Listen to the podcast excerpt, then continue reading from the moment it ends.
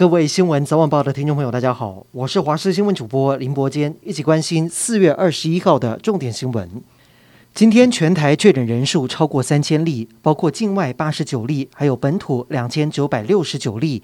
其中新北标出一千例确诊，是全台最高。另外，有鉴于双和医院两岁男童确诊死亡，今天指挥中心也公布针对儿童病例、居家照顾以及需要紧急送医的指引。另外，ACIP 也公布六到十一岁儿童可以接种两剂莫德纳，间隔十二周，剂量是成人的一半。资深媒体人周玉蔻今天在脸书上面自曝确诊，目前身体没有症状，主持的广播和电视节目都先请人代打。不过，台大小儿感染科医师李秉颖昨天上午才接受周玉蔻的专访，紧接着指挥中心的 ACIP 会议，李秉颖采检结果是阴性。指挥中心表示，与会的专家学者身体状况无恙。回顾周玉蔻过去一周主持节目，接触了不少的政治人物，还有名嘴，包括三位立委，还有八位的市议员。加上录影期间全程没有戴口罩，可能会出现新一批的框列隔离对象。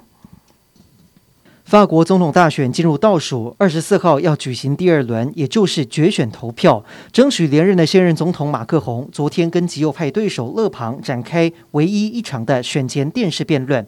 两个人针对民众的购买力、乌俄战争、退休体制、欧盟还有环保等议题进行近三个小时的辩论。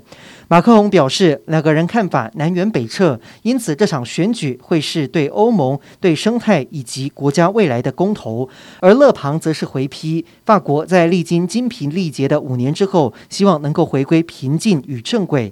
辩论之后，民调显示有将近六成的观众认为马克宏更令人信服。财产通通需要摊在阳光下。现行公职人员财产申报法规定，县市首长以上等职的公职人员需要上网公告财产，县市议员则是不用。行政院拍板《公职人员财产申报法》第六条、第二十条修正草案，未来议员以及候选人的财产也要上网公开。乌克兰东部战况紧绷。根据乌东的指挥官透露，乌军已经控制乌东八成的土地。至于战略港口马利波，国际红十字会已经在当地开辟人道走廊，可惜撤离的平民不多。至于死守马利波亚速钢铁厂的主力部队亚速营，仍然是拒绝投降。马利波指挥官向世界发出遗言，希望第三国伸出援手帮帮他们。不过最新消息是，俄军宣称已经拿下马利波，但是俄罗斯总统普丁主张。不要强行攻下亚速钢铁厂，以免造成俄军死伤惨重。斯里兰卡深陷债务危机，近来正在跟国际货币基金组织 IMF 谈判。联合国提议斯里兰卡应该开放投资自然环境资源来交换债务，缓解经济崩溃。这项提议已经送交到斯里兰卡政府审查。